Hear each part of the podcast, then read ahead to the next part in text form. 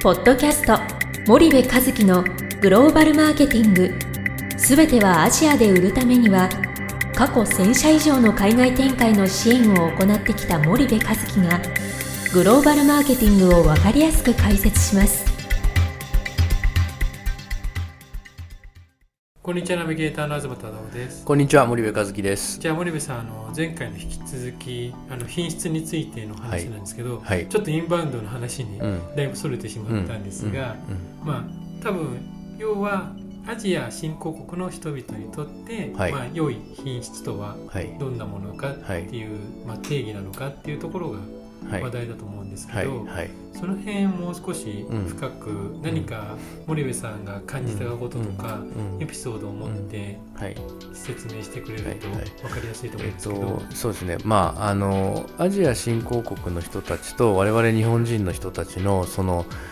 普通の品質例えばそのまあまあまあい普通の品質はいのその基準値が全然違うっていうことをやっぱり理解しなきゃいけなくて、えっといやいやそうは言ったっていい品質なもの好きじゃないかアジアの人たちも、それはインバウンド見たらわかるじゃないか、はい。あれだけいい品質のものを買い求めるじゃないかっていう議論になっちゃうんだけど、はい。それに対する答えはいやいやそれは訪日インバウンド観光で来てるからですよ、と。うん。日本人がハワイに行ったらハワイアンクッキー買うのと一緒で、アジア新興国の人たちが日本に来たら品質のいいものを買うと。はい。でなぜならば品質がいいものっていうのは日本の代名詞だから、うんこれはハワイに行ったらハワイの代名詞ハワイアンクッキー、うん。フィリピンに行ったらドライマンゴー、えーうんなんだ韓国に行ったら辛ラーメンとか、それ俺,、はい俺俺だけかもしれないけどわかんない。アメリカ行ったらビーフジャーギーとかね、その代名詞なものを買うっていうだけの話だからそれは違いますよと、うん。じゃあこの品質の基準がどれぐらい違うのかっていうと、その例えばねその日本人ってね JAL とか ANA にしか乗らないと思うんですよ。うん。で僕もまあずっと ANA を使うんだけども、はいまあ、たまに飛行機がなくて、えー現地のエアラインに乗るとか、ちょっと値段安いからそっちに乗るとかっていうのが、はいはい。まあ、年間通じてありますと。はい。でそうした時にねまあ非常に僕は飛行機の中でその日本のクオリティと海外のクオリティがものすごくこう違うんだなっていうふうに感じる時もあるし、はい。いやいや意外に近くなってきてるなとかっていう時もあって、うんまああの例えばなんだけどヘッドホンとかね、はい。えっと、海外の航空会社乗るとめちゃめちゃいいヘッドホンがあるんですよ、うんうん。ノイズキャンセリングのついたはい。めちゃめちゃでっかいこうジッパーでギーって開ける箱に入ってるうん坊主かなんかのやつね、はいはい。うわ高いヘッドホン貸してくれるんだなと思って、うんでもそれがね、えっと、基本的にその、えっと、3個に1個壊れてるんですよ。はいはい。で結局離陸してから僕が映画を見始めれるのって1時間半とか2時間経ってからなんですよはいね、はいはい。けどそれあの I'm sorry とは言われるけども別に普通でうん。でそれにいちいちイライラするのは日本人だけみたいなね、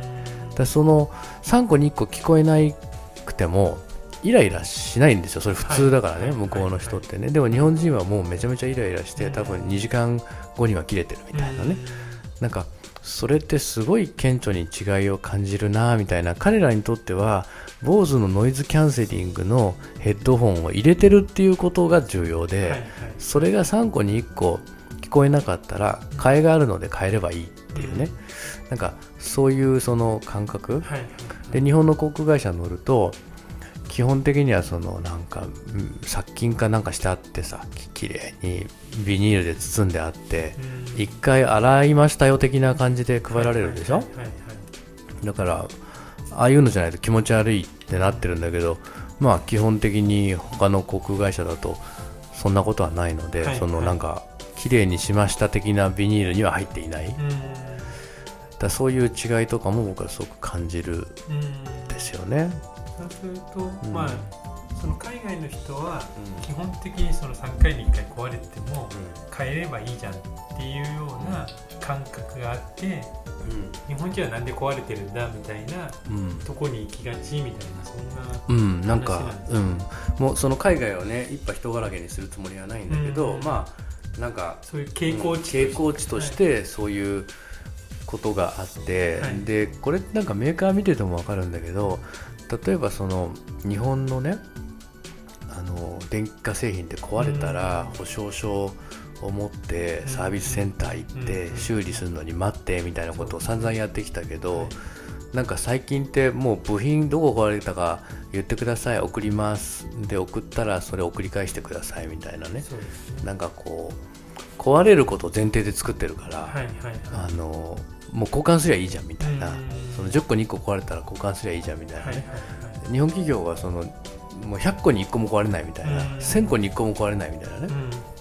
なんかそこの基準で外人そんないちいち壊れたからって音が出ないからってイライラしないよっていうね。なんかねそこ非常にあの重要だなと思うんですよね。うん、まあその違いがあって品質を考えて値段を設定していかないと、うん、なかなかその中間層には広まっていかないっていうことを小山さんおっしゃりたいとですね。で僕も日本人だし日本のこういうとこすごい好きなんだけど、はい、繊細すぎるっていうか、うん、そのフライドアテンダントっていうんだっけ今。スチュワーデスとは言わないんだよね。えー、なんていうのああいう人。そのフライトアテンダントね、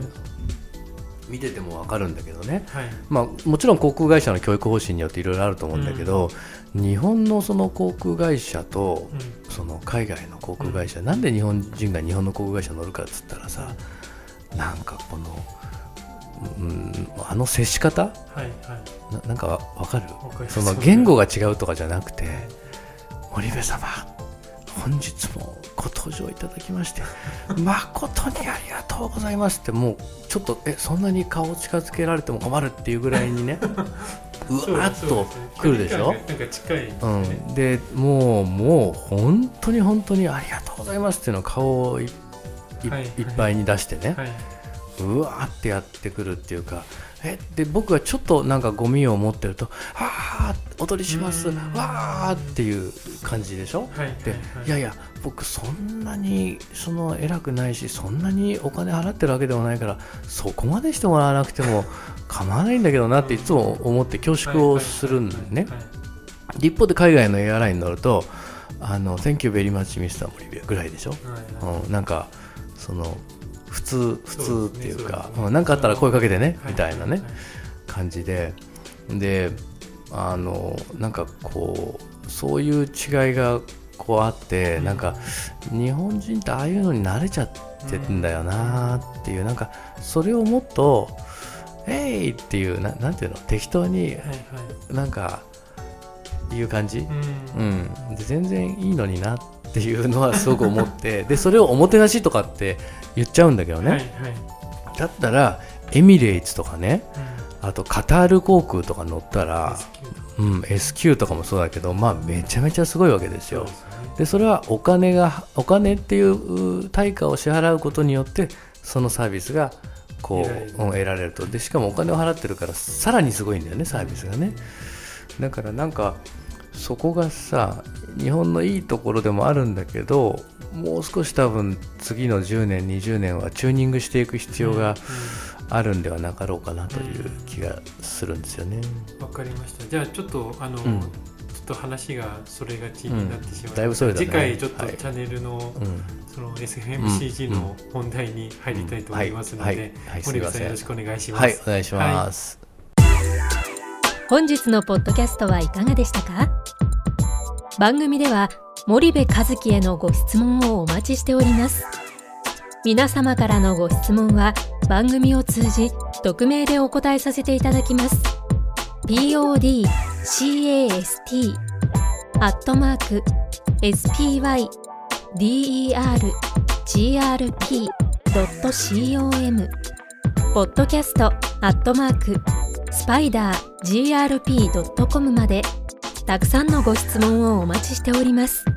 それではまた次回お目にかかりましょう。ポッドキャスト森部和樹のグローバルマーケティング。この番組はスパイダーイニシアティブ株式会社の提供によりお送りいたしました。